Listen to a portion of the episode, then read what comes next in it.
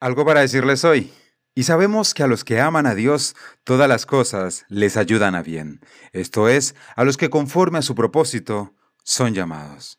Romanos capítulo 8, versículo 28. Y entre tantas cosas que decir, sí, tengo algo para decirles hoy. En tiempos difíciles. Primera parte. Mis amados oyentes, Dios me les bendiga grandemente y bienvenidos a un nuevo capítulo de Algo para decirles hoy. Soy B. Jones y seguimos hablando, por supuesto, de nuestro tema del mes, desafíos. Y hoy, en nuestro capítulo, en tiempos difíciles. ¿Será que siempre en tiempos difíciles hay desafíos o siempre los desafíos llegan en tiempos difíciles? Pues bien, vamos allá, mis amados. Una de las cosas que les mencioné en nuestro primer capítulo de este tema, de este mes, es que todos enfrentamos desafíos en nuestra vida. Casi siempre están vinculados con nuestras relaciones personales, situación económica o situación familiar, o la salud, o carreras profesionales. En ocasiones, mis amados, se nos dificulta comprender por qué esas pruebas han ocurrido. En esos momentos puede que nos sintamos agobiados, confundidos o incluso nos sentimos hasta solos. Si has pasado por esto o si estás pasando por eso, atento a mí, porque mientras estamos en medio de las pruebas, no podemos entender lo que Dios desea alcanzar por medio de esas dificultades. La Biblia nos asegura que el Señor desea lo mejor para nuestra vida y que obrará incluso en los tiempos más difíciles para nuestro bien. Mis amados, la Biblia nos asegura, nos enseña que el Señor desea lo mejor para nuestras vidas y que obrará incluso en los tiempos más difíciles para nuestro bien.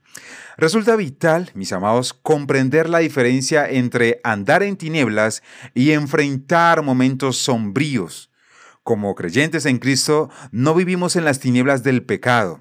Sin embargo, para que seamos moldeados, el Señor permite que enfrentemos pruebas y tribulaciones. En la historia de José, en Génesis 37, 38 y 39, encontramos seis principios que podemos recordar en tiempos de dificultades. Primer principio, Dios está con nosotros en los momentos difíciles.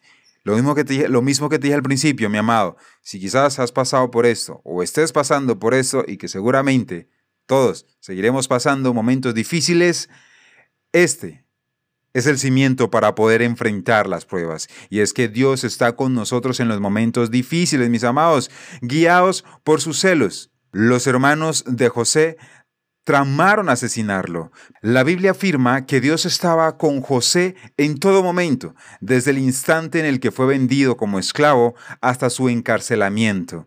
El Señor le prosperó y le dio gracia delante del faraón. En Hebreos 13:5 Dios declara, no te desampararé ni te dejaré. No existe un lugar tan lejano ni una dificultad demasiado grande para que estemos fuera del alcance de nuestro Padre Celestial, mis amados. Segundo, Dios permite los tiempos difíciles por una razón. Sin importar cuán difícil parezca la prueba, mi amado oyente, si usted es un seguidor de Jesucristo, Dios tiene una buena razón para permitir esa dificultad en su vida. Tan solo 17 años cuando fue vendido como esclavo. Y no fue hasta tener 30 años que llegó a ser gobernador de Egipto.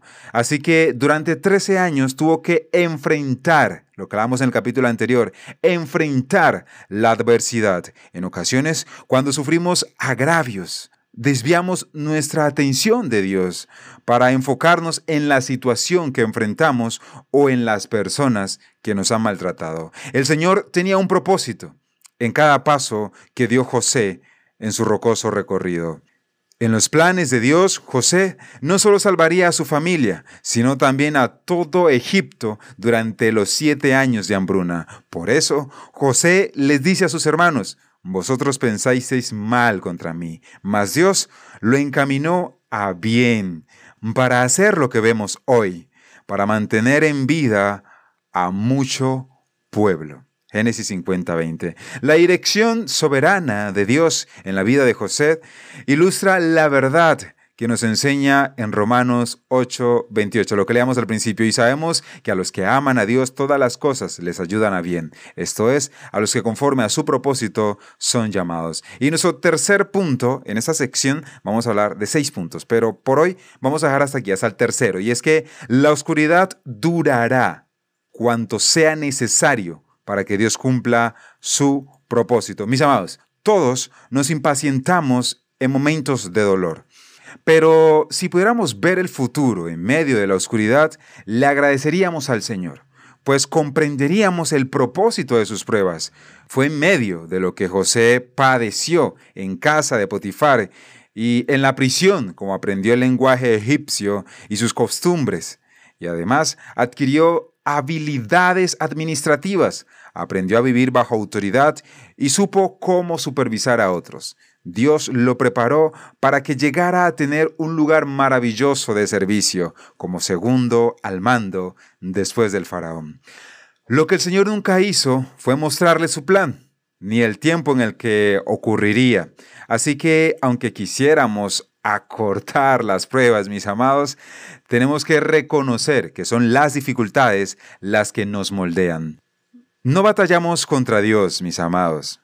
Más bien rendimos nuestra voluntad al decirle, Señor, no entiendo esto, ni tampoco es de mi agrado, pero me rindo ante tu propósito, cualquiera que sea. Mis amados, vamos a cortar hasta ahí. Lo que viene es tremendo, pero vamos a, a cortar hasta ahí. Y concluyo con esto. Y es que hay personas que quizás, si pudieran volver al pasado, evitarían tantos errores, evitarían tantos tropiezos pero saben, mis amados, fueron esos errores, fueron esos tropiezos, fueron esas lágrimas las que han forjado nuestro carácter hoy. Dios me los bendiga grandemente y recuerda que el propósito de Dios va más allá de lo que nuestra visión alcance a imaginarse. Bendiciones, mis amados. Soy B. Jones y esto fue algo para decirles hoy.